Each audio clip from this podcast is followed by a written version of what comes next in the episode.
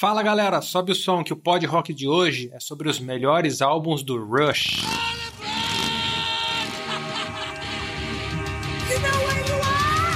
Pod Rock.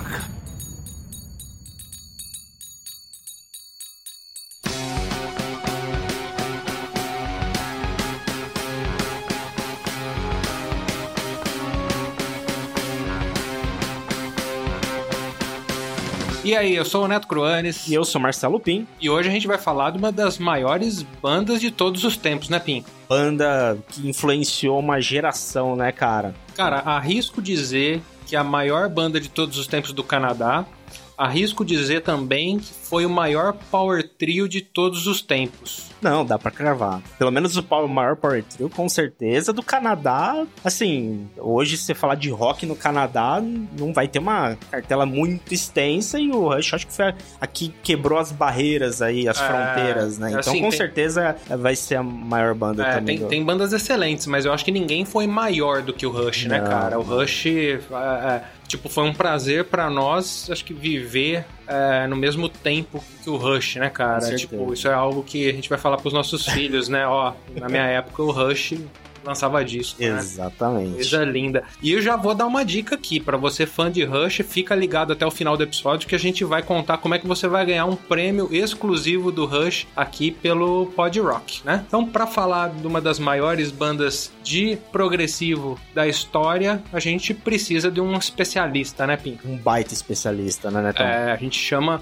muito prazer aqui, muito orgulho, a gente chama o nosso convidado especial de hoje, que é talvez a figura central aí de uma das melhores bandas de prog metal do Brasil. Então eu tô falando do Fábio Caldeira, do Maestric. Bem-vindo, Fábio.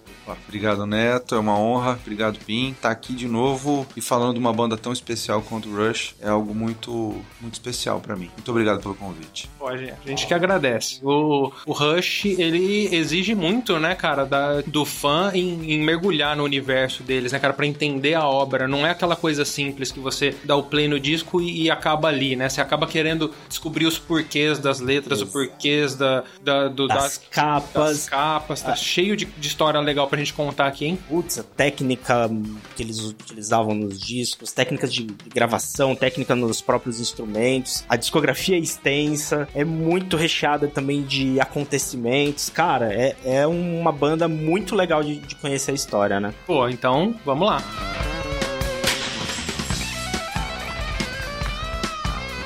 Então a gente vai fazer da seguinte forma: a gente vai listar nossos álbuns, nossos top 10, os 10 álbuns preferidos. O Rush, se eu não me engano, tem 20 álbuns de estúdio, 20 né? álbuns. Muito, muito disco. Então a gente pegou nossos 10 preferidos, nós vamos falar deles, mas a gente não vai falar em ordem de preferência, não. A gente vai falando aqui na ordem cronológica. Então a gente vai falando lá do começo da carreira do Rush e a gente vai passear aí por toda a história da banda até o final da banda. Então, o, Rush ele sempre foi conhecido por ter três gênios, né, cara? Três referências indiscutíveis nos seus instrumentos. Tipo, o Neil Peart é o maior gênio pra mim, o maior gênio que- da bateria que já passou por esse mundo e duvido Não que só da bateria, né? Assim, como um letrista, letrista, também. né? Escreveu livros fantásticos. É um É. intelectual da música, vamos chamar assim, né? E ele toca, ele toca difícil e ele não faz isso parecendo um pavão, né, cara? Ele faz isso com classe, né, cara? Tipo, é, é, ele, ele consegue fazer uma música extremamente complexa e você colocar essa música pra tocar num elevador de um hotel cinco estrelas e todo mundo apreciar. Isso aí.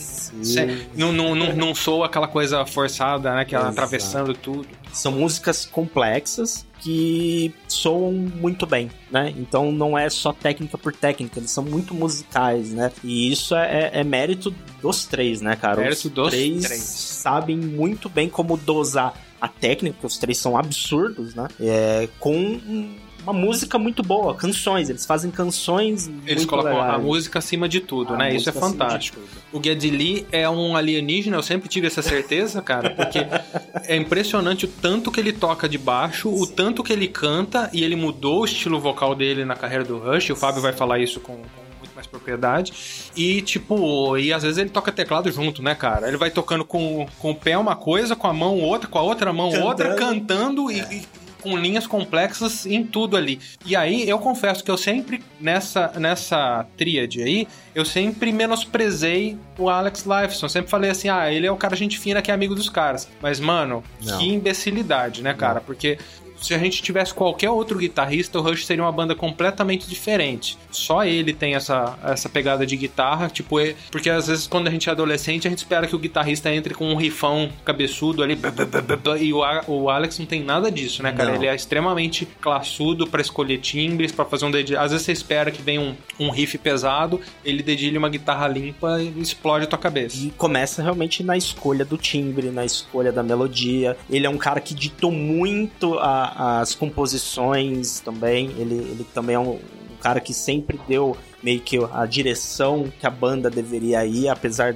das letras e serem escritas Burt e o Gary Lee também tá ali na, né, ajudando a compor, ele sempre meio que deu a direção da banda. E ele foi o cara que fundou o Rush, né? Exatamente. Além de tudo isso, né, cara? Exatamente. Importância absurda do cara, é, né? Ele, ele, é ele, é o pai do Rush, vamos dizer assim, né? Muita gente acha que talvez seja o Geddy Lee, né? Porque ele é a figura central ali que canta. O frontman, tipo, né? Frontman, né? Uhum. Mas realmente, o Alex que fundou o, o, o, Rush, aí ele chamou o batera John Rutsey, que gravou o primeiro disco da banda, e aí é, os dois juntos chamaram o Geddy O Geddy foi o terceiro membro a entrar. Tem, tem controvérsias, Pino? Tem. É, no, no, documentário não, não é dito assim. Eu já ouvi essa história também. Sempre falei dessa forma, né, então. Mas no documentário, eles. Não sei se pra soar mais romance ali da, da história, né? Porque os dois aqui iriam. Os dois ficaram até o fim. até o fim é, eles dão como o Rudsey como o terceiro ah, mesmo. entendi. Porque entendi. O, o, o Gary Lee e o Liveson, eles eram amigos de, de escola, e aí eles foram atrás do, do terceiro. Mas eu já tinha ouvido essa história dessa forma é, que você são... falou também. Não dá para saber o que é verdade, mas no documentário falam que é, começou com o Gary Lee e com o Liveson é, também. Conforme o autor, a gente tem essas é, vai ser divergências saber, aí. É, exatamente.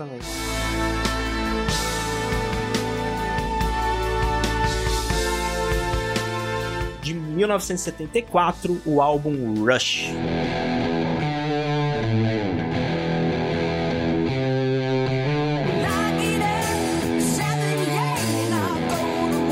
Cara, começando com o pé direito. Não é porque é o, o, o primeiro que ele tá aqui, né? E sim pela importância e também qualidade, né? É um puta álbum. Um puta álbum, cara, né? E foi o que abriu as portas pro Rush e pro mundo, né? Cara? Exato. É bom dizer que é o único disco gravado pelo John Rudsey na batera, né, antes da entrada do Neil Peart. E assim, o, o, álbum é homônimo, ele chama Rush apenas, e o nome da banda foi é, criado pelo irmão do batera, o irmão do John Rudsey, né? Eles estavam num porão lá, tocando, ensaiando, aí pensando também no nome de banda, pensaram um monte de coisas assim esquisitas, né? Fizeram muito nerds, né? O lance da, sempre do, do Rush, que eles sempre foram muito nerds, né? E aí o irmão do, do Rush chegou e falou: Não, por que vocês não colocam um Rush? Não sei porquê, eu acho que ele devia ter, né? Se um dia eu tivesse uma banda, ia chamar Rush. É, deve ter um, deve ter um motivo, né? Mas é, é um nome que soa bem uhum. simples, né? Fácil de falar, curto e, puta, muito legal. Então, se alguém um dia falar assim, ah, o John Rutsey não teve importância nenhuma no Rush, teve muita, porque além de gravar o primeiro disco, foi da, o, do irmão dele ali que veio o nome da banda. Se ele, se ele não existisse na banda, isso não. A banda ia ter outro nome. E ele era um bom batera, né, cara? Assim, obviamente claro. ele foi substituído por, por, uma lenda, né? Mas ele, pro, pro som que o Rush fazia nessa época, que era um, um hard rock ali, né? Um pouco Meio mais. Bem LED, né? Bem LED. Bem Quando não tinha identidade ainda. Né? Eles estavam ainda nessa busca e por isso soavam muito Led Zeppelin. E é interessante, por conta do, do Neil não, não estar na banda ainda nessa época, as letras eram do Alex e do Gary. Exato. Então dá para ver um salto de qualidade de letra de um disco pro outro, né? Nessa época eles faziam shows locais, né? Mais shows só no Canadá. Circuito de escolas, né? É. Eles eram acostumados a tocar, né? Diz que, assim, como eles eram menores de, de idade no, no, começo ali, eles tocavam muito no, no, circuito de escola porque não podia tocar em bar. Podia entrar no bar, né? É. Oh, e aí diz que a maioridade era 21 anos, e aí caiu para 18 anos, e aí sim que eles começaram a poder tocar em, em bares, né? Então... E por conta de, da explosão do hit Workman, né? Que foi por. Ah, cara. A, a Working Man, cara, a história começa do seguinte: eles queriam é, sair daquele universo do Canadá. Porque no Canadá, quem gostava de rock meio que tava conhecendo a banda, mas eles falavam, vamos ficar limitados a isso. Eles tinham um manager que chamava Ray Daniels, que entrou logo no começo da banda, assim, que ajudou eles a, tanto a abrir esses lugares para eles tocarem no Canadá, é, mas também abriu um pouco esse horizonte da banda para sair do Canadá. É, principalmente atravessar a fronteira Exato. e conquistar os Estados Unidos, né? Porque era o que todo mundo queria, né? Sim. Porque os Estados Unidos eram um, um polo, né? Era um, um mercado Canadá, muito grande, né? O Canadá não era um polo musical, né? Então eles começaram a mandar os discos para as rádios. Para as né? rádios. Teve uma, uma rádio em Cleveland, que a, a DJ, a DJ Donna Halper, selecionando músicas para ir no banheiro, que eles pegavam músicas mais longas, músicas mais longas. para dar tempo, né, de deixar tocando e banheiro a, a DJ ir no banheiro. Então ela escolheu ali aleatoriamente, tinha recebido esse material do Rush, a, escolheu a música Working Man do primeiro Totalmente álbum. Totalmente aleatório, aleatório, né? Aleatório, ela viu pelo, pelo tempo, acho pelo que nunca tempo. tinha ouvido. É, porque assim, é, se, hoje a realidade não foge disso, no, nos anos 70 eu imagino que muito mais. Ah. A, a, o playlist das rádios era música de 2 a 3 minutos. Exato. Né? Tipo, se hoje é assim, você imagina naquela tem época. Sete, ela é, tem 7, 14. É, ela tem 7 carqueiradas. Então ela olhou na contracapa do disco, gostou do nome, falou, né, Working Man, né? Então, a capa do primeiro disco é bem legal. Também, é, né? uma capa, né, bonitinha, agora tem o Rush colorido ali. Falou, ah, vou botar essa Working Man aqui, 7 minutos, dá pra eu ir no banheiro, dá pra eu dar uma descansada e tal. E, cara, colocou tocou Working Man e ela não teve sossego porque o telefone começou a tocar, tocar, tocar. E a galera perguntando se era o Led Zeppelin lançando o disco novo. Isso, muito louco, né? Muito louco. E, e, lembra muito. Apesar dessa semelhança com o LED, a Working Man, o riff de Working Man, parece que eu tô ouvindo Black Sabbath. Não sei se vocês têm essa ah, sensação. Ah, são os pra... gênios da, Mas da o riff é muito mais né? baixo, né? Que tom, dan, dan. Cara, pra mim isso é muito sentido. Black Sabbath, apesar dessa semelhança que todo mundo fala com o Led Zeppelin, né? Mas o, eu acho que o grande lance tá, tá na, no vocal do Gid é. Lee, né, cara? Que era muito agressivo, muito alto no começo Exato. da carreira. E depois, no futuro, a gente vai falando disso, é, eles viram a necessidade de amansar, né? Deixar o, o Lee um pouquinho mais manso para ele ficar até mais acessível, mais comercial, né? Porque ele era muito agressivo no vocal, né? Ele cantava lá em cima, né, né, né Fábio? Isso. Estridente, gritado, né? Era um negócio sim, sim, sim. cavalo mesmo. É, influência total do, do Robert Plant. Cara, e, e aí, é, isso começou a ser um movimento, os fãs começaram, né, começaram a surgir os fãs, né, da, da banda, e eles ainda não tinham uma gravadora. Isso eles produziram lá no, no Canadá, né, um estúdio pequeno, produziram material e começaram a distribuir, até que isso chegou num agente da Mercury, que estava buscando novas coisas, principalmente de, de bandas de fora. E ele viu aquele material, pegou o telefone, ligou pros caras e falou: precisa que vocês estejam aqui nos Estados Unidos pra gente conversar. E aí que começa a história com a gravadora Mercury, que vai acompanhar a banda durante vários e vários anos. Enquanto isso, os caras foram se armando para uma turnê americana e aí surgiu um problema, entre aspas, aí. Entre aspas, nada, surgiu um problema mesmo. É que o John Rutsey, ele era diabético e ele tinha a saúde dele não era muito constante, né? ele tinha problemas e os caras se preocuparam. Os caras falaram, sentaram ali numa mesa e falaram, cara, é, a gente tá muito satisfeito com você, só que a gente tá com medo, né, de você ter um no meio da estrada aí, de você passar mal, de você ter algum problema, então a gente, a gente tá com receio. Haviam três problemas, pelo que eles falam, assim, o primeiro com certeza era esse e, a, e, foi o discurso que chegou no Rudsey, né? Mas eles também achavam que o Rudsey ele, ele queria tornar o som do Rush mais simples. Que é o que era a proposta do primeiro álbum. E o, Enquanto que o Git Lee e o Alex queriam, queriam mostrar serviço, né? Subir o nível. Como a história mostrou, né? Exatamente. Perfeito. Então, é, esses pontos e também dizem que o, o Rudsey ele era, não era muito adepto de sair do Canadá, de, de fazer turnês, ele era um cara mais mais caseiro. Mais caseiro. Então acho que esses três pontos se uniram. Aí eles conversaram com o Rudsey, falaram da importância, né, da, da, preocupação com a, com a saúde dele, com certeza, para tentar amenizar, mas cê, acho que cê, foi a união. Será que foi uma desculpa né, da saúde? É, estamos pensando no teu bem, aí os caras pensando assim, porra, a gente quer um batera quebrando tudo aqui. É, eles... Ao longo da história a gente vai perceber que eles são caras muito parceiros e muito humanos, né? Aconteceram fatos que provaram isso. Então, com certeza, eles tiveram sim essa preocupação com a saúde, mas não foi só isso, na minha opinião. Entendi. Eu acho que é algo. Foi um misto ali, né? É, Era bom pro cara, mas seria bom pra eles. Exatamente. Faz- É isso aí. Juntou o útil ao agradável. Faz todo assim. sentido. E aí a gente já sabe que entra a lenda Neil Peart pra, pra fazer a turnê. E aí a gente vai contar a história no próximo disco, né, Pim? Isso aí, mas antes da gente ir pro próximo disco, a gente tem aquela nossa tradição aqui de escolher as três preferidas do álbum, hein, Netão? Quer começar, Show cara? de bola. Começo com muito prazer, cara. Gosto muito do primeiro álbum do Rush. Bom, tá dentro do nosso top 10 aqui, então é, eu não vou ficar me repetindo nisso em todos os álbuns. Minhas três preferidas são Take a Friend, música sensacional, What You're Doing, acho muito legal, e claro, o hit, acho que é a melhor música do disco, Working Man. Working Man, tem duas que bateu. A What You're Doing e a In The Mood. Então, bati 100% com o Fábio aqui. É, também coloquei In The Mood, Working Man e What You're Doing. Cara, o What You're Doing e Working Man unânime aqui, né, cara? Legal, legal demais. Show de bola.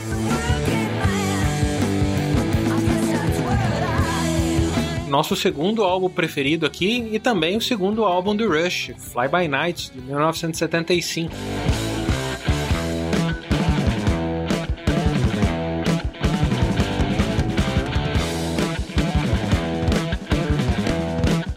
O- a turnê americana foi muito bem sucedida, né? Aí já contando com o Neil Peart na batera, os caras abriram é, shows do Uriah Heep, New York Dolls, Kiss, inclusive. Aí eles ganharam visibilidade, né? Nos Estados Unidos, quem via o Rush ao vivo se impressionava com o tanto que os caras tocavam, né? Com, aí já com a formação que é do Geddy Lee, o Alex e o Neil Peart, que vai até o fim da carreira da banda, né? Eles viraram muito amigos dessas bandas. Isso também ajuda, né? Porque Sim. eram os pontos altos do, do, do- do rock na época, né? Então eles se tornando amigos. Porque eles eram caras bacanas, assim, né? Exato. O Neil Peart ele era um pouco mais reservado, mas o Alex e, e o Gary Lee eram caras muito divertidos, né? Principalmente o Liveson, cara. Mas assim, é, eles eram pessoas fáceis de lidar. Exato. Isso foi importante, porque eles não eram caras é, porra loucas, né? Eles, é- eles eram centrados, eles eram profissionais, eles eram pontuais, eles eram, tipo, bonzinhos, entre aspas. Eles não eram aqueles rockstars americanos que davam gente trabalho pra todo mundo. sabe como que eram, né?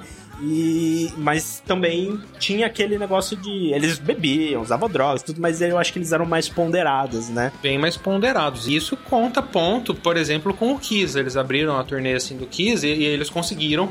Tipo, cumprir a, a agenda completa. Porque o, o Paul Stanley e o Gene Simmons sempre foram muito taxativos. Tanto que eles tiraram o Ace Frehley e o Peter Chris da banda por causa disso. Exato. Então, com bandas de abertura, eles não permitiam excessos, né? Então, isso contou ponto. Diferentemente quando, por exemplo, colocaram o Motley Crue pra abrir pro, Que não deu pro certo. Kiss, É, que no- depois do primeiro show, o Gene Simmons já mandou cortar a banda de abertura. Enfiamos o Motley Crue no. Conseguimos, e conseguimos.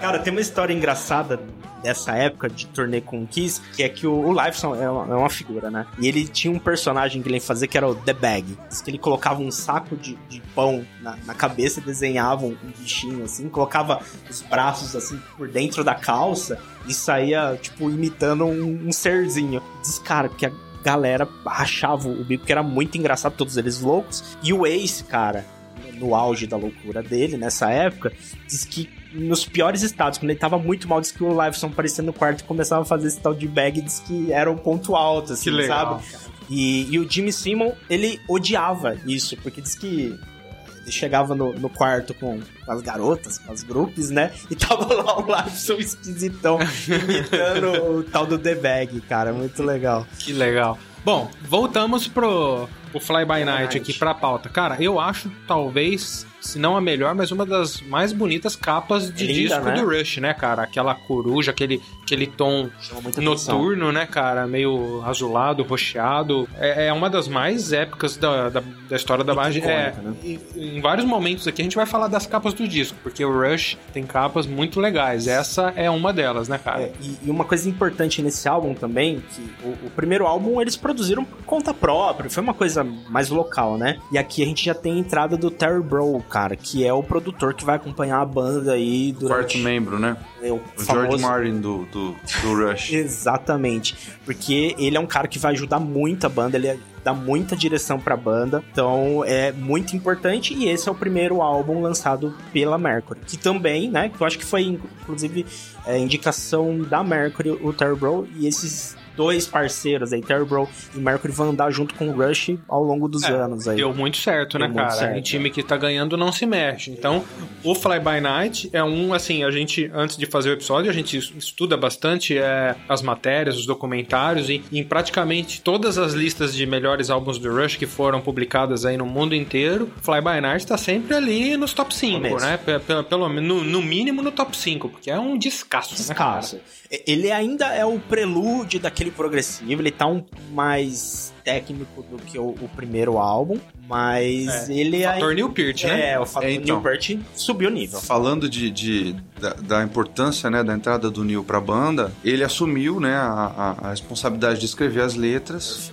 E aí você já vê a diferença das letras do primeiro disco pra esse. Por exemplo, a música Anthem. Ela é baseada numa história de uma escritora chamada Ayn, ah, Ayn Rand, que é uma filósofa e uma escritora que o, o, o Neil era fã. Então a música fala disso, né? E você tem, por exemplo, a música ah, By Thor and the Snow Dog, que é uma música de oito minutos, cheia de ritmo quebrado, cheia de passagens complexas. Então, assim. É, Puxou é, o nível. É, isso comprova que eles estavam querendo sim ir pra outro patamar. E o Neil foi fundamental, né, cara? Fundamental. Fundamental. É, é- é clara a mudança aqui, né?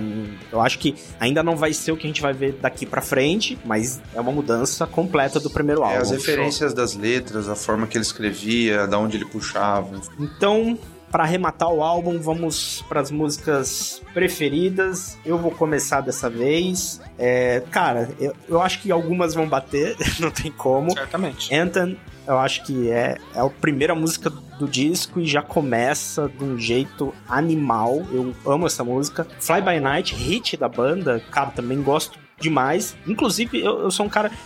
Eu costumo não gostar dos hits, né? Eu sempre vou na contramão dos hits. Cara, Rush, eu sou. Eu gosto muito dos hits. Porque são músicas Muito muito, fodas, não são docinhas, né? São É. músicas boas. E By Thor and the Snow Dog também acho do caramba. Lá, Fábio. É, lacramos de novo, o Pin. Aí, ó. A Anthem, Vocês né? combinaram, hein? By Thorn, The Snow Dog e Fly By Night. Ah, vocês combinaram e me deixaram de fora. Bom, ó, é, é, dois terços aqui vai bater, porque Anthem e Fly By Night não tem como, né? Isso aí eu já sabia que ia dar. Aí a minha terceira ficou com Beneath, Between and Behind. 1976, o álbum 2112 ou 2112.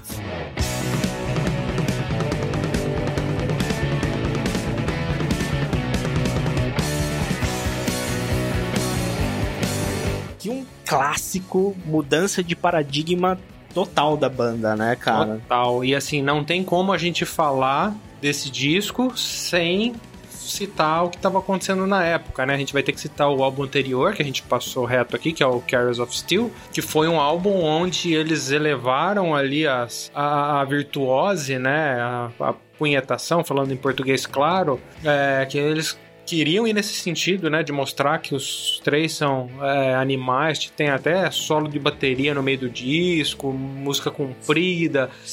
E É foi um álbum muito bom, né? não é álbum ruim, o Rush não tem nenhum álbum ruim, é um álbum bom. Mas é, é, ele, ele tá um passo Eles atrás. pecaram pelo excesso. Pecaram pelo excesso. Ele tá um passo atrás do Fly By Night, tá um passo atrás do 2112. Então, é um é, ele fica no meio de dois álbuns grandiosos, né? Então é- ele é aquele ponto, fica aquele ponto baixo. Pecaram pelo excesso, como o Fábio falou, e o resultado disso foi um fracasso gigantesco. E aí a gravadora deu um ultimato, falou assim, ó, a gente quer um álbum comercial que faça sucesso. E aí, Nessa época, cara, eles estavam tocando já, em- abrindo pra, pro Uriah Heep também, estavam tocando com, com grandes bandas, e quando eles é, tavam- soltaram o Curves of Steel, cara, é, o público deles, eles perceberam que começou a diminuir, eles O estavam... pessoal não entendeu, né? Não entendeu. E eles estavam tocando nessa época, que estavam tocando com o Ted Nugent, cara. E o Ted Nugent tava, tipo, na mesma fase.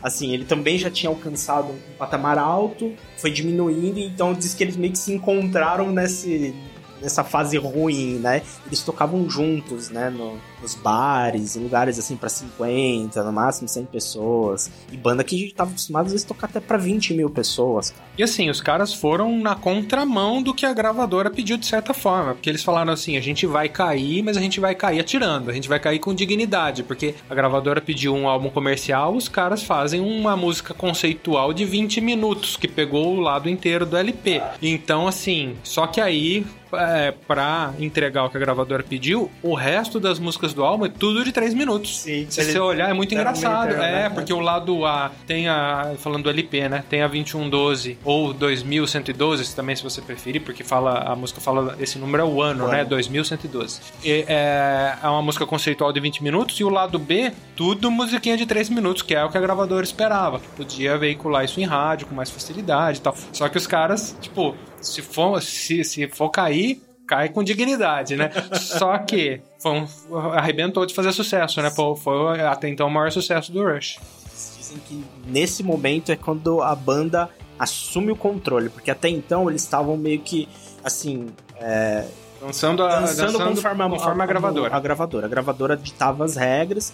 E aí, a hora que eles soltaram o material que eles acreditavam que era o que eles deveriam fazer que tem uma repercussão que a gravadora abriu o olho, encheu né, o olho, eles falam, agora a gente tem a gravadora na nossa mão, agora a gente pode fazer o que a gente quer. E vamos pedir ajuda pro especialista, o Fábio. O conceito do disco, para quem não sabe, o Fábio já gravou aqui com a gente no Pod Rock um episódio de álbuns conceituais. Então é tipo, ele, ele falou muito de, do, sobre os melhores álbuns conceituais de todos os tempos aqui com a gente já, um episódio muito legal. E o 2112 é um deles, Fábio. É, do, em, gira em torno do que o 2112? Então, é, eu acho que uma das coisas que fez com que o disco com o mindset do público deles na época foi essa questão realmente de, de deixar evidente e de contar essa história aí nessa música épica de 20 minutos. O conceito do disco fala sobre uh, uma civilização do futuro que aboliu a música. Uh, um dia um rapaz acha um violão e aí ele começa a tocar o violão, começa é muito legal. a tirar som e tal. E aí ele quer levar pro, pro conselho lá do lugar para mostrar o que ele descobriu tal. E o povo fala: não, não, você não pode fazer isso tal, não sei o quê. E Aí acaba no final que o cara se mata, porque ele queria muito levar a mensagem da música e ele não entendia porque no mundo não podia. Ele não podia disseminar isso. A história era inspirada num, num, livro, né? Que é o Vontade Indômita, né? Que é de uma escritora russa. Não é a mesma história, mas diz que ele estava muito inspirado com essa história dessa, dessa autora. E, e fala mais ou menos desse mesmo conceito de se desprender, né? de de tentar quebrar um paradigma, né? E da opressão, né? Opressão. A opressão do, do, dos governantes, né? Do, do, do, conselho, né? Das pessoas que, que, que é, ditam as regras da sociedade, né? Essa coisa de você ir e da importância de você levar a música, né? E de como isso às vezes pode ser cerceado de alguma é. forma, né?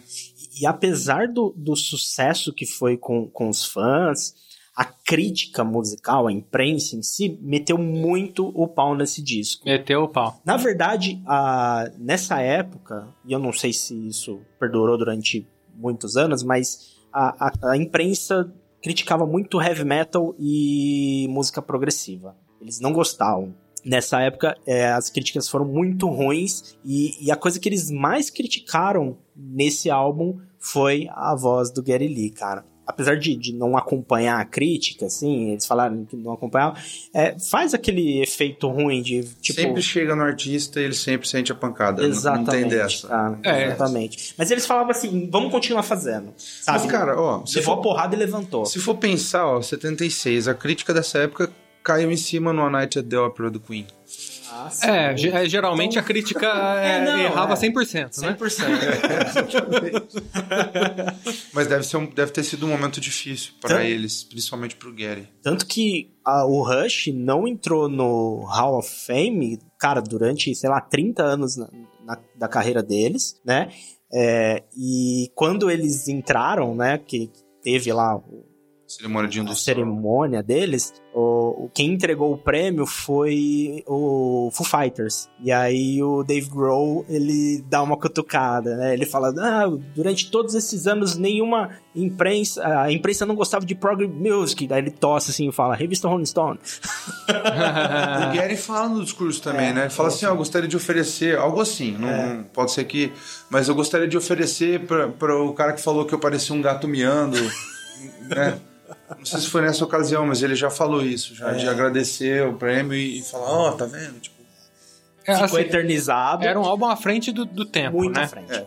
E foi usado de background pro disco do Dream Theater, o The Astonishing, né? Olha. Que foi Meio chupinhado. Um disco mais. Ah, totalmente, né? Coisa da. Vamos ser sinceros, né? uma civilização futurista onde o, o, a música foi proibida e um cara vem mostrando o dom da música, não sei o quê. Foi, é... assim, foi o disco mais criticado da carreira do Dream Theater, se eu não me engano. E aí, seu Petrucci? Bom, o espaço tá aberto aqui no Pod Rock pra você dar teu, teu contraponto aí, fazer a réplica. Cara, vamos ver se ele se pronuncia, né? Depois dessa.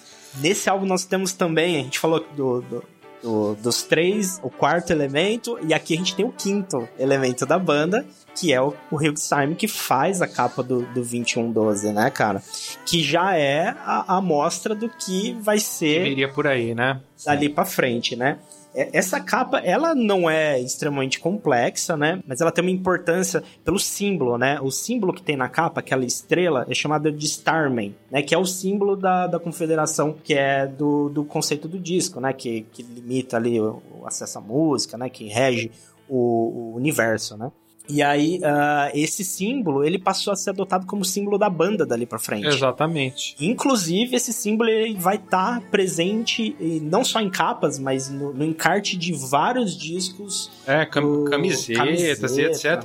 E, e, tem, tem o símbolo da estrela e, tipo, aquele carinha indo contra ela, né? Que mostra o cara indo contra esse sistema Sim. e que, de alguma forma, retrata o Rush indo contra a indústria fonográfica, indo Perfeito. contra a gravadora, mandando uma música conceitual de 20 minutos, né? Então, tipo, isso re representa muito isso aí. E é, é incrível, né, cara? É incrível. Exatamente. Até a questão do, do, né, da, do símbolo de ter aquelas, aquela questão do homem vitruviano, né? Do, do Leonardo da Vinci, né? É, que é tudo tipo, amarrado, tipo né, cara? A, a, a, a, simetria, né? A simetria perfeita, a proporção áurea, né? E uh -huh. eles indo contra esse status quo. É muito louco, é, né, É, de arrepiar, né, é, cara? Você ouve o Rugstein falando sobre os conceitos do disco, você fica embasbacado, porque às vezes você olha e você não entende nada, né? E aí você começa a entrar e fala, ah, então é por isso, né? É. é. Eu, eu falei que ele entra aqui, mas na verdade ele entra no Carrie Steel, né?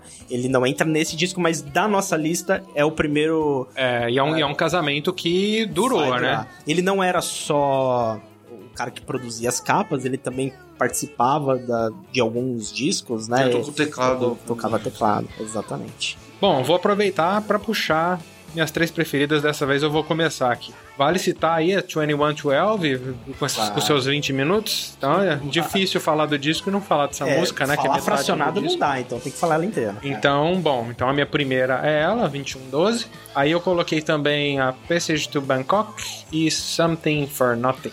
Bom, é, dessa vez eu bati tudo com o Neto, né? 2112, Passage to Bangkok e Something for Nothing.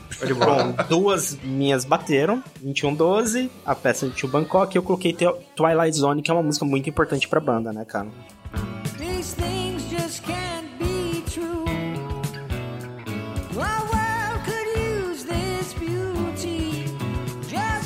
Nosso quarto disco é o A Farewell to Kings, de 1977.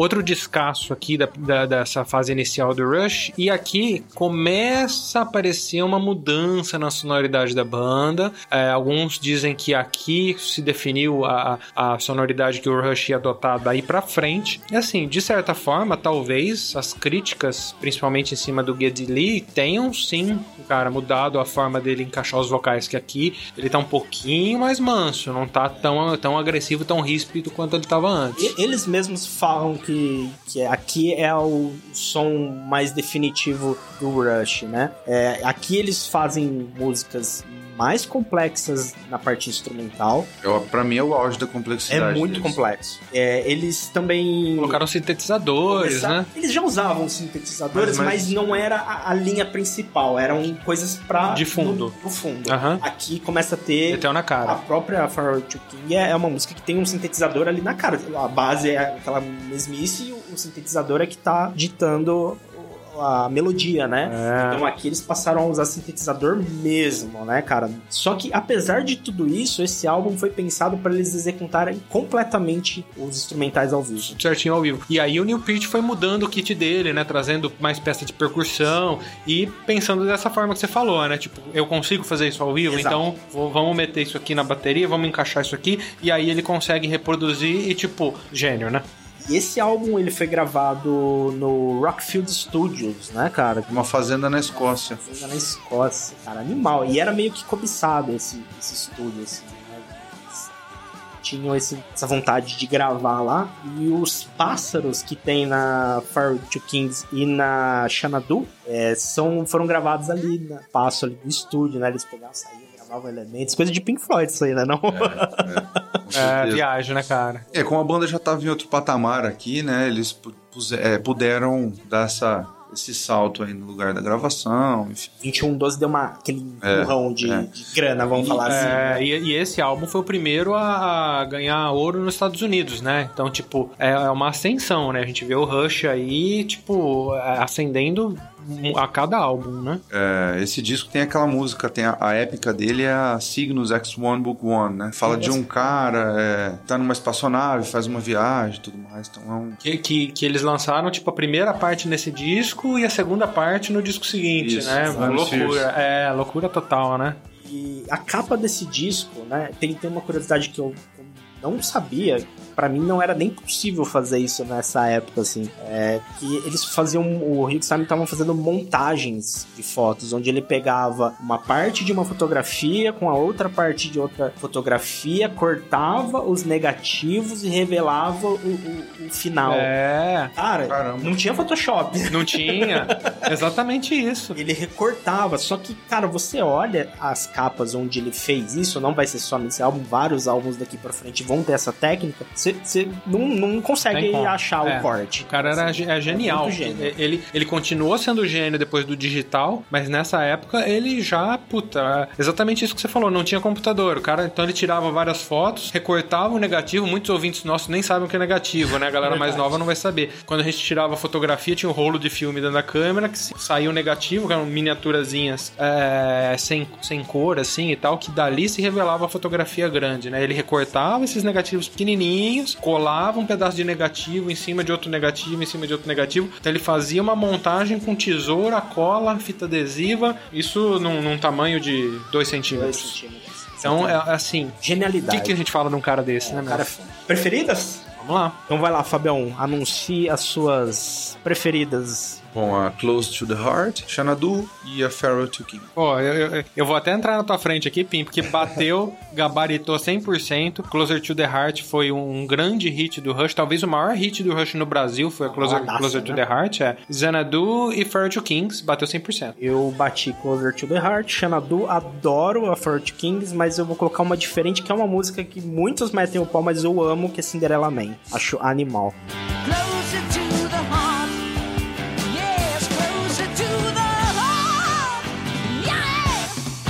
Nosso quinto álbum é o Hemispheres, de 1978.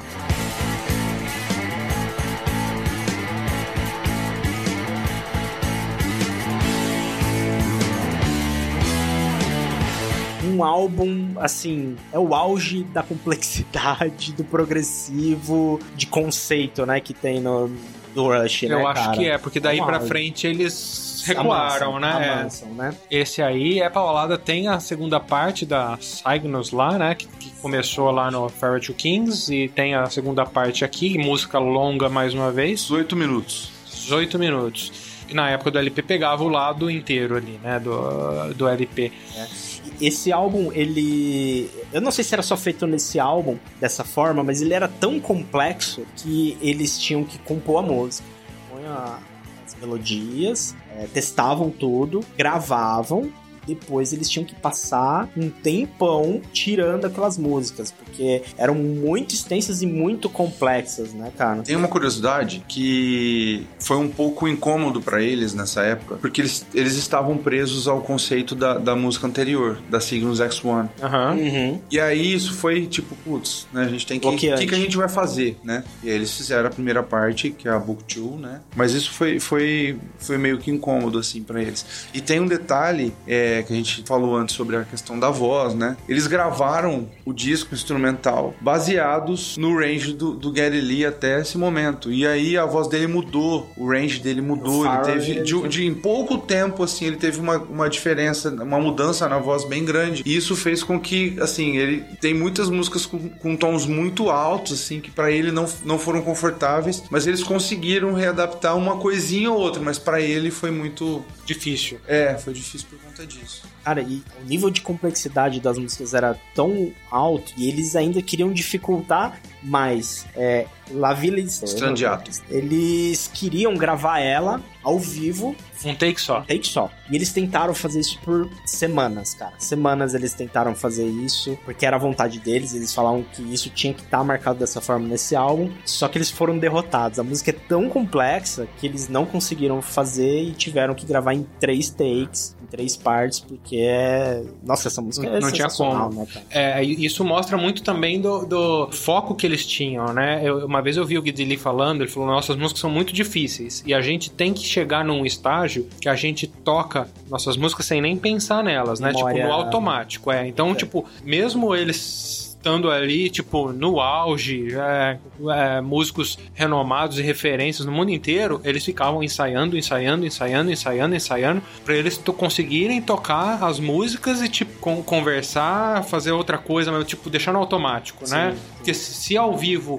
acontecer alguma coisa, tipo, caiu uma coisa, não sei o que, vem um hold dar um recado, alguém dá um sinal, não sei o que, ele eles consegue. Não eles não podem travar, ele consegue prestar atenção naquilo, fazer o que precisa ser feito e a música rolando no automático tá os três ali. É, é. Eles falam que é memória muscular, eles falam que Isso. tinha que ser uma memória muscular para tocar as músicas, assim, que é algo que realmente você já nem tá pensando o que você tá fazendo. Tô, tô, Vai no automático. Os dedos ali, os membros estão fazendo isso. Tem uma, uma curiosidade sobre outra música, Circumstances que é uma música que fala sobre é, quando o Neil Peart, antes de entrar no Rush, né? Quando ele foi para Londres morar lá para fazer uns auditions com algumas bandas e tal. E aí não deu certo, ele ficou frustrado, não gostou da cidade, assim. E aí ele voltou, e aí quando ele voltou para o Canadá, ele começou a trabalhar na loja do pai, que vendia produtos agrícolas. Então a música fala disso, sobre essas circunstâncias. Então já que você falou de música?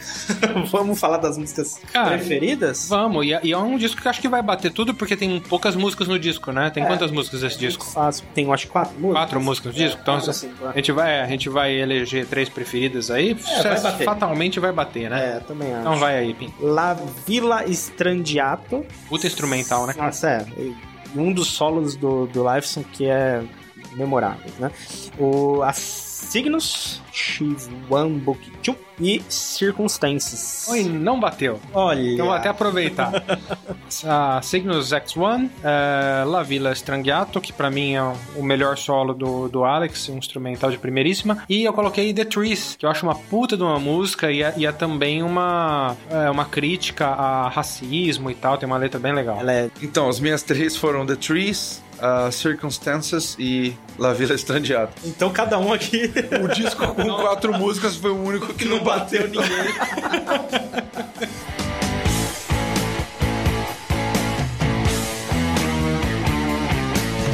Nosso sexto álbum, Permanent Waves, de 1980.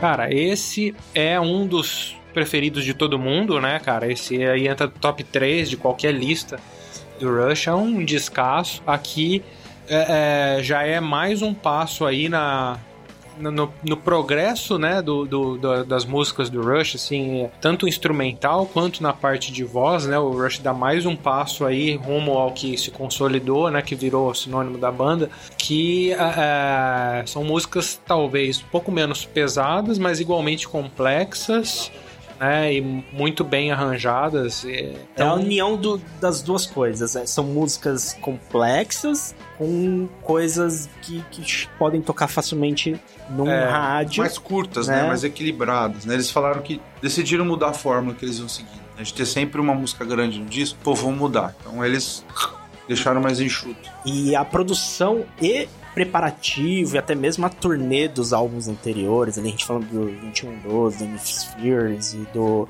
Farewell to King, ele, eles eram muito complexos, exigia muito da banda, eles a banda é, é muito produtiva, os caras não brincam em serviço, assim, eles trabalham pra caramba, né? Só que isso começou a cansar muito eles, assim e afetar até mesmo a parte criativa. Eles falam assim: a gente agora quer é, fazer coisas que a gente possa ter um pouco mais de, de, de, controle, sabe? Não ficar tão mecânico. Que nem você disse no álbum anterior, eles tinham que treinar tanto para ficar mecânico, eles queriam usar mais esse tempo para conseguir compor coisas melhores. Show. Entendeu? Perfeito. Então, aqui eu acho que eles é, demonstram exatamente isso. E é um álbum, um hit álbum, né, cara? Hit álbum. Hit álbum, é, total. Só tem hit, eu acho um, um puta de um, de um, disco, cara. Pra mim, essa fase, acho que pra mim e pra todo mundo, né, cara? O, o Rush tava no auge, porque eles vieram do Hemispheres, aí eles soltaram o Permanent Waves e na sequência eles vão vir com o Moving Pictures. Então, assim, é, fase, os né, caras estavam voando, cara. Ultra, é um absurdo. Ultra, ultra. É, aqui eles também, é, unido a, a, esse fator deles quererem algo mais simples, eles passaram a gravar novamente no Canadá. Eles estavam buscando os melhores estúdios, eles estavam, né, querendo explorar o mundo essa parte de gravação. E aqui eles descobrem o Lay Studio, que é um parceiro também que vai aí ser muito duradouro daqui para frente com o, o, Rush, né? Eles gravam, é lá no Canadá, eles adoram o estúdio e, e passam a gravar os álbuns nele. Show de bola. A capa também é outro show à parte do Hilksheim. Na verdade, tem até um documentário lá no YouTube que, ele, que o próprio Hug explica como é que foi feito e tal. Parece que eles fizeram uma reunião, o Rush passou o conceito de permanent waves e tal, né? Ondas permanentes, já é um negócio que faz você pensar e tal. E aí ele falou, pô, ondas permanentes, podia pôr uma, uma moça, tipo propaganda de produto pro cabelo, né? Com o cabelo ondulado e não sei o que, papai. Ele deu as ideias e tal. E os caras do Rush olharam para ele e falaram assim: beleza, qualquer coisa a gente te liga. aí ele falou, não, não rolou, né? E aí depois ligaram mesmo, falaram, ó, oh, vamos fazer. É, demorou aí, um tempo para eles digerirem. É, né? demorou né? um tempo. E aí aquela genialidade do, do Hug que a gente falou agora há pouco, dele tirar um monte de foto, cortar os negativos, fazer Aqui aquela um montagem, cara. E inclusive nessa capa tem um louco lá no fundinho, tem a moça ali com as ondas no cabelo, de frente, né, com o vestido puxado e tal. E lá no fundo você vê um maluco lá no meio de umas ondas de, de, de mar, né, e tal. E, e é o Hug, né? É o Hug. É, o é ele que tá lá, braço pra cima lá, sendo um louco. E, e, esse, essa capa tem uma polêmica que no canto esquerdo ali tem um, uma folha de jornal, né? Um, parte de um jornal, que é uma coisa que foi muito polêmica, que foi um, um, uma manchete errada do. Eu acho que foi do New York Times, que eles falam assim: Bill derrota Truman, que eram os dois candidatos à, à, presidência dos Estados Unidos. E não foi o que aconteceu. Então foi uma manchete que saiu num, num, num jornal que é errada, né? Só que isso deu polêmica, assim, porque é meio que um estigma, assim, né, dos Estados Unidos, isso.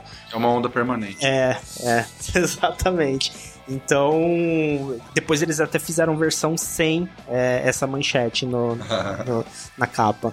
Dança total do Rush, de visual, né? Que eles cortaram o cabelo, Verdade. de tamanho das músicas, de. Influências, de né? local de gravação. É, o o Neil Peart, ele tava com muita influência de police, coisas mais ligadas a, a reggae, né? Esse álbum tem bastante disso, né? É, Ou seja, a permanente onda de querer mudar do Rush foi confirmada com esse disco. Cara, que disco, né, velho? Esse disco também tá entre os meus top 3. Ah, é para todo mundo. Esse é demais. Bom, vou começar puxando minhas favoritas aqui. Spirit of Radio, que é uma das músicas que eu mais gosto do Rush. Free Will, que eu acho demais também. E Natural Science. Quase bateu. Vamos lá, Spirit of Rage, um Free Will, música bem política, né? Tem uma, uma letra bem política. E entre nós. Bom, hoje, agora eu bati com, com o Neto. The Spirit of Radio, Free Will e Natural Science.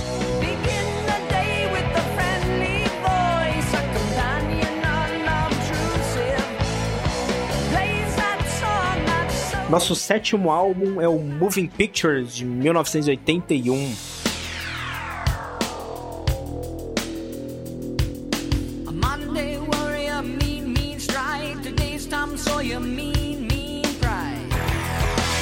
Cara, vamos colocar que esse álbum é o auge do, do Rush, principalmente falando do mainstream, né? É, é. O, é o, álbum mais vendido, mais premiado.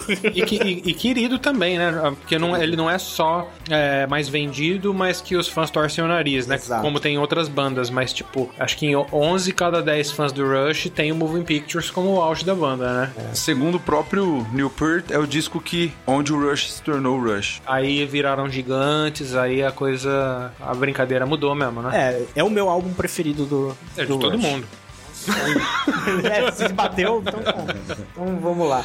É, cara, esse, esse álbum ele ganhou quatro platinas no Canadá e nos Estados Unidos. Quatro platinas em cada lugar. Então, assim, não é pra qualquer um, por uma banda que assim faz prog, sei lá se dá pra rotular Rush, cara é, é, bastante é. premiação pra, pra, uma banda desse tipo, né? É, cara? virou mainstream total. No Brasil também ficou muito conhecido o Rush por causa da Tom Sawyer, que era a trilha de abertura do seriado Profissão do Perigo. Profissão Perigo, do MacGyver, MacGyver, né? Quem nunca ouviu falar do MacGyver, né? Geração mais nova aí já deve ter ouvido falar também. Que o cara pegava um chiclete e um clipe e fazia uma bomba, né? Explodia uma ponte. É. E isso, passa, é, isso passava, acho que de domingo na Globo, sei lá, domingo, um negócio assim. É. E, a, e a abertura, né? Profissão Perigo. Pá, pá, pá, pá, já entrava Tom Sawyer e, tipo, isso por anos, anos, anos, anos e anos. Então, quando a primeira música do Rush que eu ouvi foi essa. Eu fui na casa de um amigo meu, ele falou: Ah, você já ouviu o Rush? Eu falei, não. Ele falou, ah, você já ouviu sim, essa música aqui pelo menos você conhece. Aí, Colocou lá, Tom Sawyer, eu falei, porra, que legal, então como é que chama essa banda? Isso, isso em 90 e 2, por aí. É verdade. É. Legal demais. E o Tom Sawyer ele é um personagem de, de. Tipo a turma da Mônica pra gente aqui, né? O Neil Peart um personagem é, é tipo, meio, tipo o Chico Bento lá da, que legal, da, é, da cultura deles.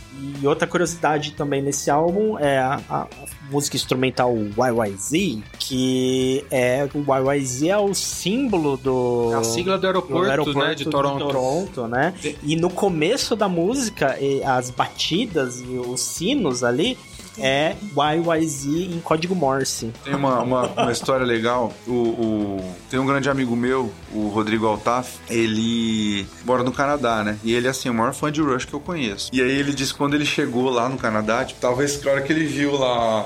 YYZ. A sigla. a sigla da, da mala. Tirou assim, foto. Então ele tem guardado até hoje. Ele, ele cortou e guardou. Falou, guardar isso aqui. Tipo, Certeza. Cara, tanta coisa, né? tanta gente que tirou foto e mandou é. assim quando tava no aeroporto no Canadá, cara. É. E, e, eles fizeram essa música porque eles falavam que uh, era a sensação que eles tinham quando eles estavam voltando para casa, casa, né? Então era o, o assim, eles gostavam dessa sensação de estar voltando para casa e essa música foi composta pensando nisso, cara. Muito é, legal, né? Eu... Tudo, até a música instrumental. Total, porque um... no bilhete aéreo sempre vem a sigla de três letras, Sim. né? De qualquer aeroporto do mundo. Então, cara, é. quando eles batiam o olho no bilhete e via lá, né, YYZ, YYZ, pô, né? Missão cumprida, né? Estamos voltando. Exatamente. E aí, e dar nome para uma música instrumental é uma coisa difícil, né? Porque você não tem uma letra para embasar e tal. E genial, né, cara? Oh, muito. Genial. Capa. Capa é um capítulo à parte, né, cara? capa. Eu estava esperando esse momento para falar da capa. Cara,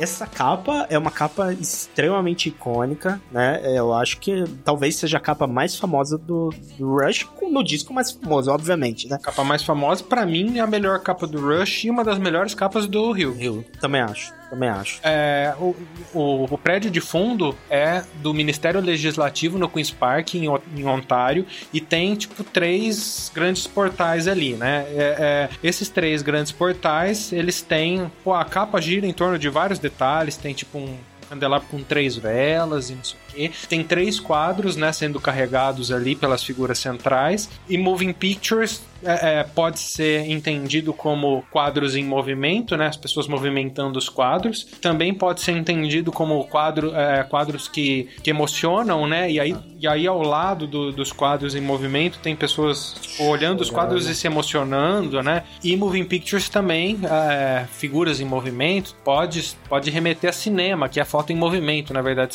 cinema é nada mais é que isso, foto em movimento. E na contracapa do Moving Pictures tem todo um staff de cinema, como se aquela cena dos quadros sendo carregados fosse uma montagem para um filme. Atrás tem todo o staff com diretor, com câmera, cara, com não sei o que. Então, tá espetáculo, tudo né? Tudo amarrado, né, cara? E o Dentro cara fazer dos isso... quadros também tem, tem alguma, referências, algumas né? referências. Né? Inclusive, uma delas é o Starman, né? O símbolo do 2112, né? Que é o carinha lutando contra o sistema lá. Tudo isso em 1981. Como é que isso não, não, não é uma prioridade para os artistas, né? Significar e ressignificar aquilo que você faz para você se conectar com as pessoas de verdade. É um nível de conexão que hoje em dia pou, pouquíssimos, raríssimos artistas. E, e, a, e, o público pegar a capa do disco na mão, né? E, e, tipo, e pirar naquilo, né? E viajar dentro daquilo e falar assim, pô, eu, eu vou levar esse disco para casa, né? Eu ouso dizer, pensando agora, assim, pode ser que daqui a cinco minutos eu vou achar que foi uma, uma besteira que eu disse. Mas os fãs do Rush são os fãs radicais, são as pessoas que pararam para ler e ouvir e analisar e saber das histórias. Porque não tem jeito de você não fazer isso e não virar fã da banda. Exato, né? Não tem jeito. É verdade. E a gente conversando aqui nos bastidores, né? Todos nós somos fãs do Rush, mesmo antes do, do episódio, mas a gente teve que fazer a lição de casa e estudar um pouco. A, a, frase que o Fábio falou foi: Eu me tornei mais fã do Rush depois que eu passei a. a... E eu também. É, assim, é, é, realmente, cara, você vai se encantando Ó, com as histórias. Esses detalhes né, da capa do Moving Picture eu não sabia, por exemplo. Era de arrepiar, né? Não, mas, tô... assim, mas mesmo não sabendo, eu fiz um teste com o senhor essa semana passada aí. Que eu falei. de cara. Eu falei. Eu tirei. Eu, ó, ó, o que eu fiz, vou contar pra galera aqui. Eu fui no, pelo, pelo Google Maps, ali pelo Street View, eu fui lá no Ministério Legislativo, lá onde foi fotografada a capa do Moving Pictures. E aí, obviamente, tem hoje em dia como é que tá lá, as pessoas passando na frente, atrapalhando a tua vista e tal. Mas eu printei aquilo e mandei pro Fábio. Eu falei, você sabe o que, que é isso, cara? Ele, meu Deus, Moving Pictures. Eu não consegui, não, cara. Você mandou pra mim. Eu... Não, na lata, na hora. Eu ia falar algum lugar que a gente foi eu, na Argentina? Eu, é, eu, eu jamais adivinharia, porque a única coisa que é. tem são os portais ali, Sim. né? Mas, tipo, é, é, mas o Fábio tá muito. Matou. Ele tem uma conexão muito grande com o Rush. Então, tipo, isso mostrou muito. E falando de capas muito bem feitas e muito bem pensadas, eu só aproveito a deixa para mandar um abraço pro amigo meu, David Coverdale. Um abraço. Depois dessa, vamos falar das músicas preferidas? vamos. Vou começar então dessa vez. Uh, cara, dá para falar qualquer uma desse álbum, qualquer música é extraordinária. Contra tudo que eu tenho feito nos últimos episódios, só de hit. Só de hit, cara. YYZ, Limelight e Red Barchetta. Quase bateu, não bateu, hein? Você não falou Tom Sour, né? Então eu vou de, eu vou de Tom Sour. YYZ, que pra mim é a melhor música instrumental de todos os tempos. Não só do Rush, mas de qualquer música. Pra mim, música instrumental, YYZ é a melhor de, de todas de sempre. E Limelight. Moiou pro Fábio. Tom Sawyer, Vital Signs e YYZ. Aí sim. É.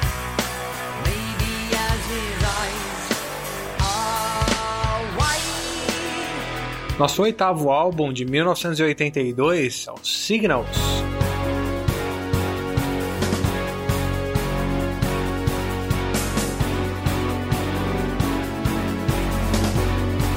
É, isso mesmo, meu amigo. É Signals, não é Signals, não. É, aqui a gente teve a assessoria do Fábio, especialista em Signals. Então a gente já corrigiu a nossa pronúncia que estava errada. E mais um descasso, o Rush vem desse auge aí, né? Pós Moving Pictures. Então a banda já estava no auge, já estava por cima da carne seca. Todo mundo, o mundo inteiro já tinha descoberto que YYZ é a sigla do aeroporto de Toronto. Então os caras vêm aqui com mais teclados, mais elementos eletrônicos, o Neil, o Neil Peart colocando mais peça na bateria, tipo, os caras continuaram trabalhando em cima das músicas e foi o último álbum com o Terry Brown, né, Pim? Ele, ele viu que o, o Rush estava indo para essa vertente puxando mais elementos eletrônicos, né? É, e ele sempre defendeu que o Rush tinha que ser mais progressivo, um som mais puro. Não que isso é errado, era a visão dele pra banda, só que o, Rush queria explorar novos horizontes. Nessa época aqui, eles eram jovens que ouviam músicas da época, né? Eles ouviam... estar atuais, né? É, eles ouviam New Wave, ouviam os rocks que estavam saindo nessa época, e eles queriam descobrir o que tinha, né? Então, eles não estavam muito felizes em, em, seguir o que o Terry Bro tava é, querendo produzir eles, né? É, só que é um cara que, que o Fábio falou lá no começo, era o quarto elemento da banda. Então eles tinham uma consideração gigantesca pro cara. E eles conversaram numa boa, tanto que o Terry, ele não, não se afastou, né? Ele ficou ali, continuou amigo dos caras, mas eles chegaram no ponto de falar, ó, a gente quer tentar um álbum, uma produção diferente, com um estilo diferentes. Isso depois, né? O Signals ainda é, é, é, produzido por ele, depois ele sai. Marcou a, a virada aí, né? E essa capa meio do cachorro no hidrante ali, é um negócio. É, tipo, eu não consegui entender qual que é a dos caras. Vocês conseguiram? Não, eu nunca entendi. Eu até pesquisei, não achei muita informação sobre essa capa. A única coisa que eu achei é que eles alugaram aquele hidrante por não sei quantos dólares. Cara, não tem muita, muita informação. Eu acho que ela tem a ver com sinais, né? É, é, é tipo marcar território, né? O cachorro urina, urina ali no. É, por isso que a gente trouxe o Fábio. O cachorro. Ah, eu tô pensando nisso agora, urina ali no hidrante. E esse dia é, agora tem. Acho que tem a ver com isso. Porque a música Subdivisions, ela marca território na fanbase do Rush. Porque ela fala sobre as pessoas, os nerds, né? Isso. Nós, né? Tipo, as Nossa. pessoas que não se enquadravam naquela, naquela. nos grupos dos mais populares da, das escolas, né? Aqui no Brasil isso, né? Acho que é mais, mais lá fora, né? Aquela coisa do cara do, do, do esporte, não sei o quê, que é o popular. Né? Então, assim, é, isso acho que marca território na fanbase do Rush. Quem são os fãs do Rush mesmo? Né? Total. E o hidrante, ele, ele é um signo, né? Isso na, na publicidade a gente tem isso é, do, do signo, né? De, de, de, de, ser uma simbologia, né? De, de ser um símbolo pro cachorro, né? De, de, de banheiro, né? De marcar o território. Então, uhum. acaba, no nosso papo a gente conseguiu amarrar e trazer. Pode aí, ser, acho que chegamos num, num, conceito da capa. Eu não sou grande fã dessa capa. Também não, mas, mas agora eu consegui entender é, que. Pelo eu... menos tem esse fundamento. Então vamos puxar nossas preferidas dos Signals. Bora. Eu vou aproveitar já vou começar aqui. Subdivisions, eu imagino que vai ser unânime, vamos ver se eu vou acertar. Coloquei também New World Man, que eu adoro essa música. E The Analog Kids. Bom, para mudar um pouco, né? Eu vou falar Subdivisions, vou falar Analog Kid e a New World Man. Mudou. Porque, assim, uma curiosidade sobre ela foi o único hit top 40 nos Estados Unidos. Ah, Caramba. Legal.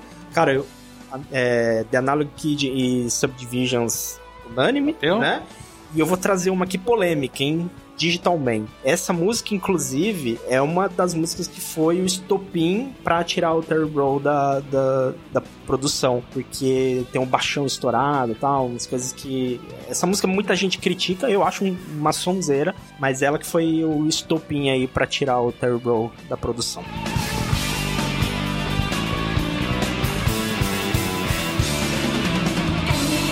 Nono álbum Roll the Bones de 1991.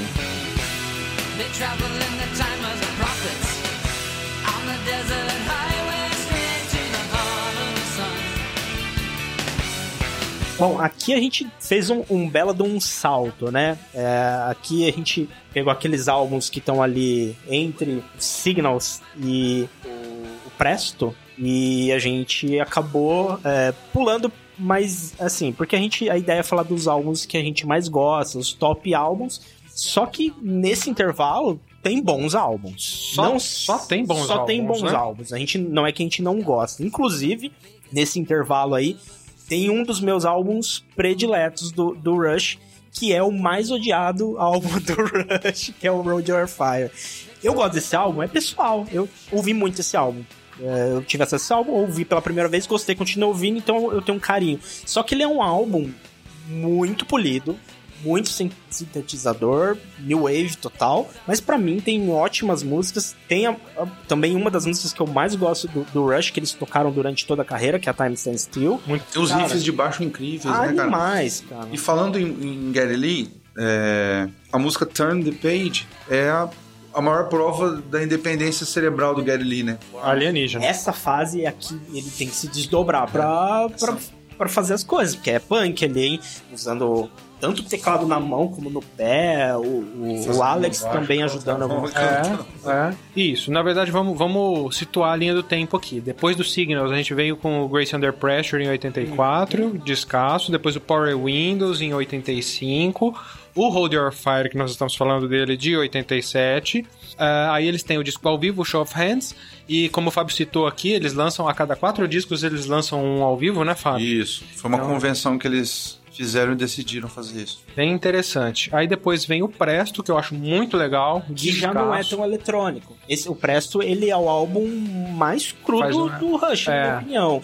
E é um belo de um álbum é excelente. Gosto muito do Presto. Fiquei na dúvida aqui também de se colocava o Presto nessa lista ou não. E muita gente critica essa fase do Rush. Não só critica o Hold Your Fire, mas critica o Hold Your Fire, critica o Presto e critica até o. sobra até pro Roll the Bones. E, e a gente aqui ama essa fase do Rush também. Então ela tá representada aqui pelo Roll the Bones. Foi o primeiro disco que eu tive do, do Rush, o primeiro disco que eu comprei. Prediletos, É um dos meus preferidos, eu tenho uma relação bem legal com ele. E é a, acho que é a capa que eu mais gosto do Rush, é cara. É linda essa capa, né, do, cara? Do menininho chutando um crânio ali, né? E uma parede de, de, dados atrás dele, né? Que forma, que faz o escrito Rush lá, de preto com branco. Cara, muito legal. No Roll the Bones a gente tem entrada de um produtor novo, né? A gente falou lá que, que saiu Terry Bro, né?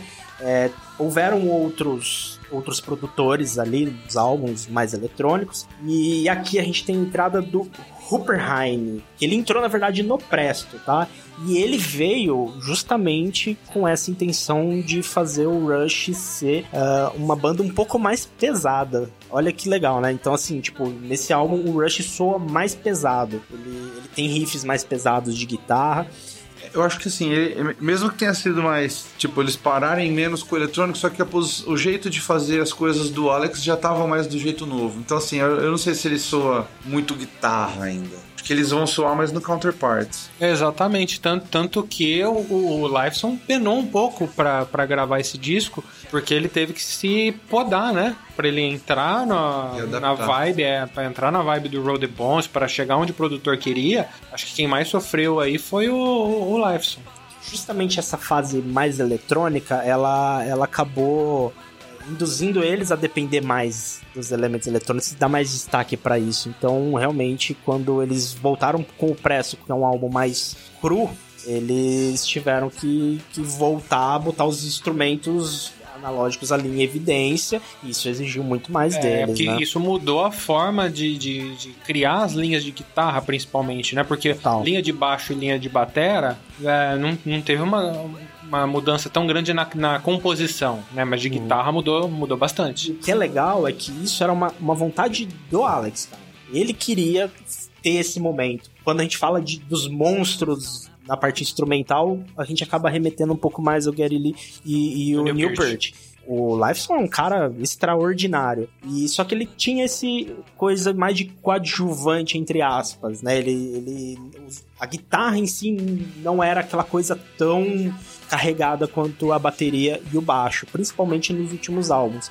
E esse ele queria falar, ó, aqui, esse é o trabalho que eu sei fazer. E é sensacional. Os riffs de guitarra do Roll the Bones são incríveis, né, cara? Então vamos lá, vou puxar as minhas músicas preferidas do Roll the Bones. Eu acho que boa parte aqui vai bater com os caras, porque são músicas incríveis. Começo com Dreamline, uh, Face Up e Big Well.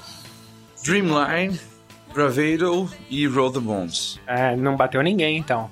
Dreamline, que foi a unânime, Roll the Bones e Ghost of a Chance.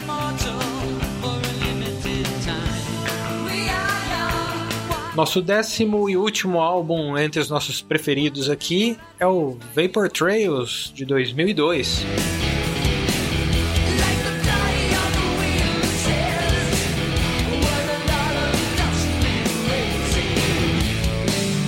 Então aqui a gente dá mais um salto, né? A gente veio lá do Road the Bones de 91 para o Vapor Trail de 2002. Então a gente vai dar uma repassada rapidamente aqui, uh, porque a gente teve dois álbuns muito legais nesse meio tempo aí. Uh, depois do Road the Bones saiu o Counterparts, que foi meio que uma uma virada, mais uma virada de página aí que o, o, Rush quis ficar mais pesado, mais direto e o Counterparts é que trouxe isso aí de volta, né? É, isso na verdade foi como eles começaram a trabalhar com o Kevin Shirley, né, nesse disco. E o Kevin a gente sabe que produziu várias pérolas, né, do, do rock do heavy metal, do hard rock. Tem uma história que o Gary Lee tava, ele chegou de carro no estúdio, né, e tava abriu o porta-mala, tava tirando os teclados dele, a tecladeira toda e o Kevin Shirley falou: "Ô, Gary, se a gente fizer aí um disco sem teclados. Baixo, batera, tarra. E aí eles toparam e é um disco porrada na orelha, com quase nada de teclado. Assim, os teclados são camas só.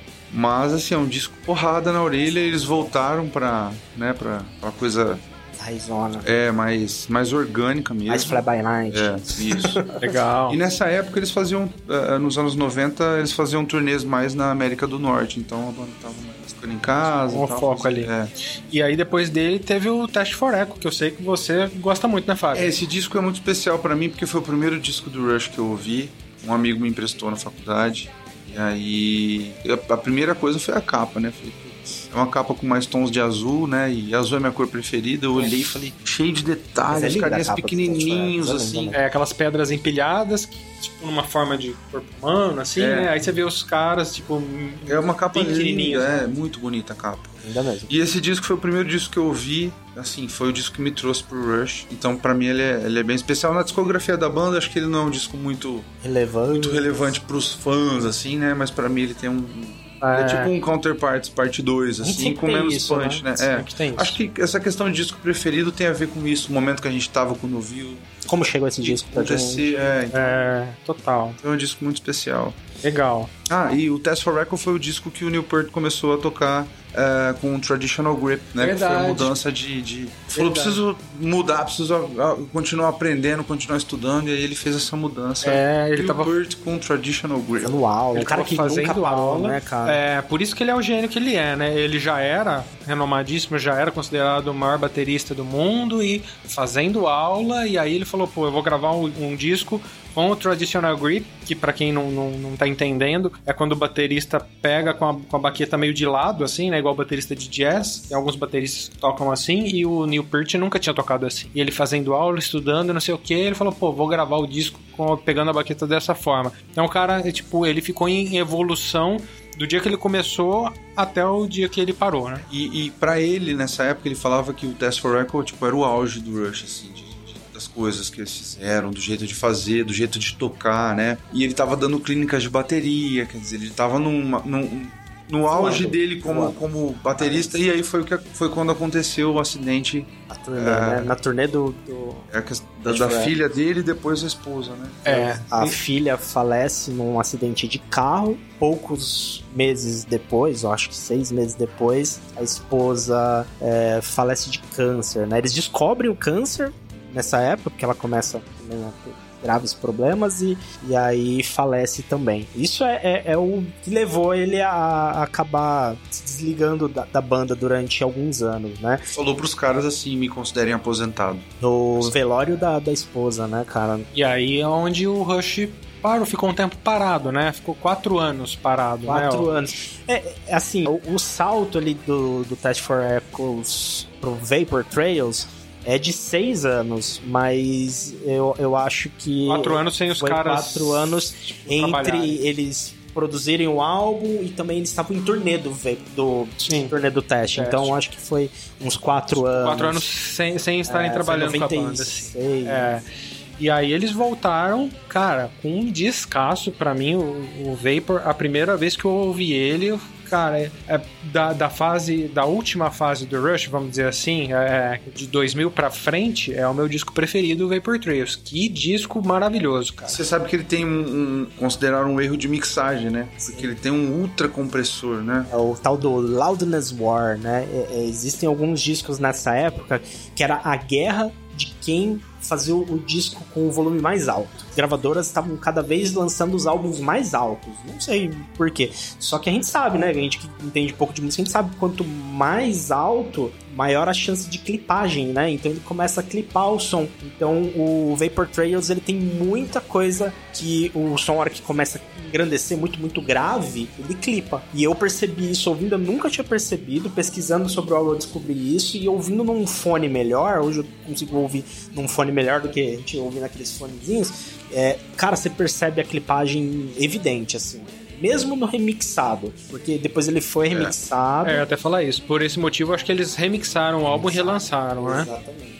Bom, é, e... foi, foi, nessa turnê que rolou o Rush in Rio, né? O Brasil foi o único país que eles tocaram fora da América do Norte. Legal. Aquele, até que eu falei né, que eles estavam eles só tocavam circuit shows na América do Norte. O, Bra o, Brasil foi o único país que eles tocaram. Eles nunca tinham tocado no, no, Brasil, cara. Que incrível. E eles ficaram muito impressionados. Que a galera cantava as músicas é. de começo ao fim, foi né? Foi o penúltimo e o último show da turnê. Em São Paulo choveu, no show anterior. Não deu para gravar. E no Rio, eles, eles, aí eles gravaram no Rio. E que show fantástico, né, cara? Nossa, é animal. É animal. Eu, por muito pouco, não fui no show de Esse São meu amigo Paulo, Rodrigão cara. foi no Rio.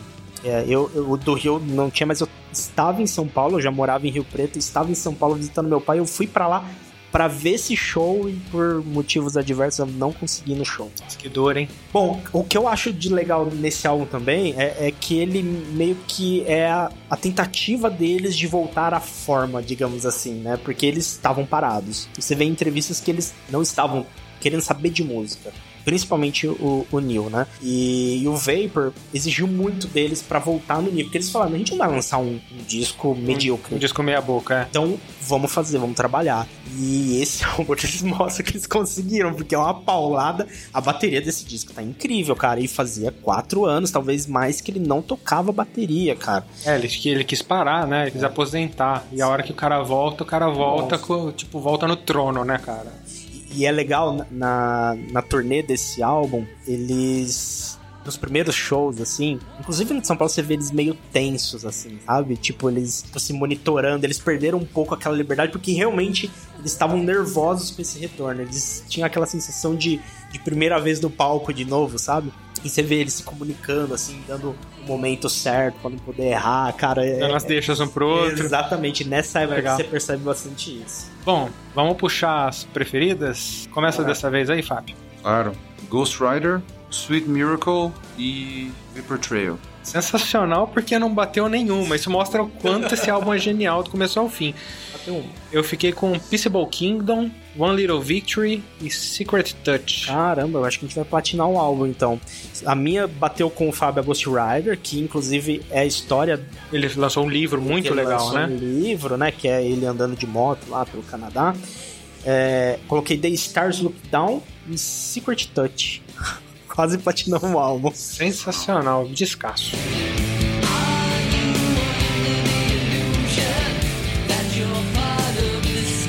Esses foram nossos álbuns preferidos dessa discografia, que na verdade a gente ama todos eles. Foi bem difícil a gente escolher. E a gente teve é, também, depois do Vapor Trails, você sabe que a gente teve mais dois grandes álbuns, que foi, foram o Snakes and Arrows e o Clockwork Angels um descasso. Para mim, foi o único tropeço do Hilksheim, foi a capa do Clockwork Angels. Eu acho uma capa bem chatinha e, para nossa surpresa, quando a gente folheia o encarte, é, tem artes fantásticas lá dentro e a única que não é legal é justamente a capa. A capa. Ela, Ela deve... é cheia de, de, de easter eggs, é. símbolos. O ponteiro do relógio tá falando ali.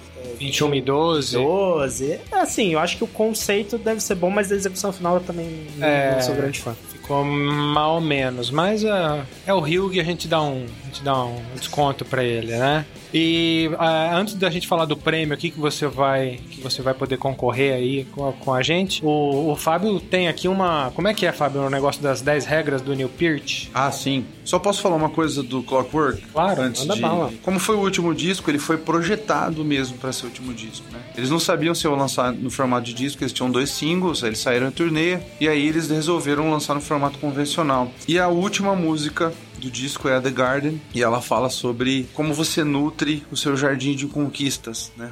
Durante a sua vida. Você vê como o Neil, né? Os caras Genial. fecham, Genial, é. é uma carreira perfeita. Fazer um né, gran cara? finale, é, né? Começo, meio e fim É. perfeitos, né? E as 10 regras do Neil Peart ah, são: primeira, conquiste sua audiência. Segunda, seja incansável. Terceira, saia fora da sua zona de conforto. Quarta, aprenda com os outros. Quinta, crie aquilo que você gosta. Sexta, infecte as pessoas com o seu fogo, né? Sétima, não leia reviews. Oitava, é, crie para a sua audiência ideal, né? Para o seu público ideal. Nona, ache a sua inspiração. E dez, a décima, nunca pare de experimentar. A gente tá gravando esse episódio aqui com um ano da, da morte do, do Neil Peart. Nós, como os grandes fãs da- dele, tipo, falar da história do Rush, assim, é um valor muito grande que a gente tem como fãs da, da banda, né, cara? Então é, é sensacional ouvir também essa, o que guiou ele durante toda essa trajetória. É, a gente arrepia aqui. Bom, agora vamos falar do prêmio. Você ouvinte nosso aí pode faturar um super livro do Neil Peart, Roadshow, de motocicleta numa turnê de rock. É, o, o cara, ele acompanhou a turnê indo de moto, né, cara? De uma cidade para outra. Isso é incrível. O Neil sempre escreveu muito bem. Então, cara, a gente tem que agradecer muito aqui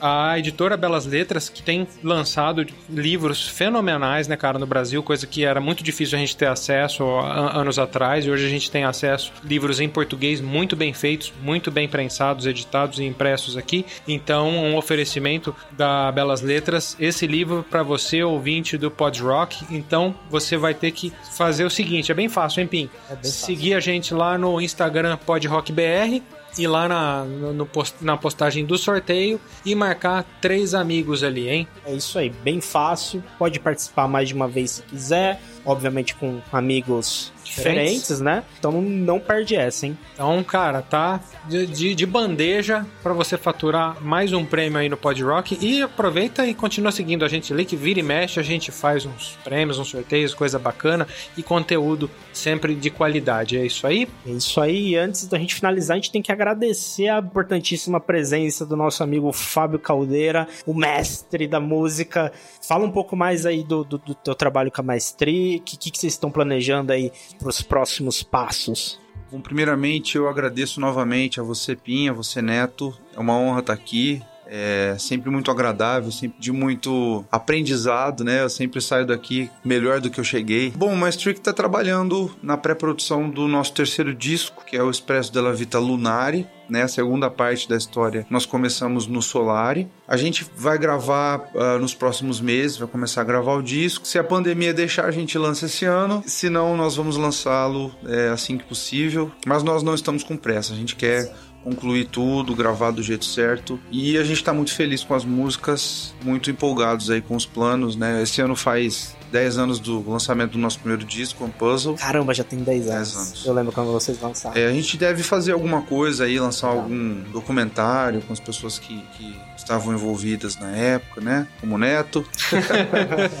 aguardando ansiosamente, cara, esse novo material. É, e você também pode interagir com a gente lá no, no Pod Rock BR pelo Instagram, deixando a sua sugestão de pauta, manda mensagem pra gente. Então, valeu pela companhia, galera. Um abraço. Valeu!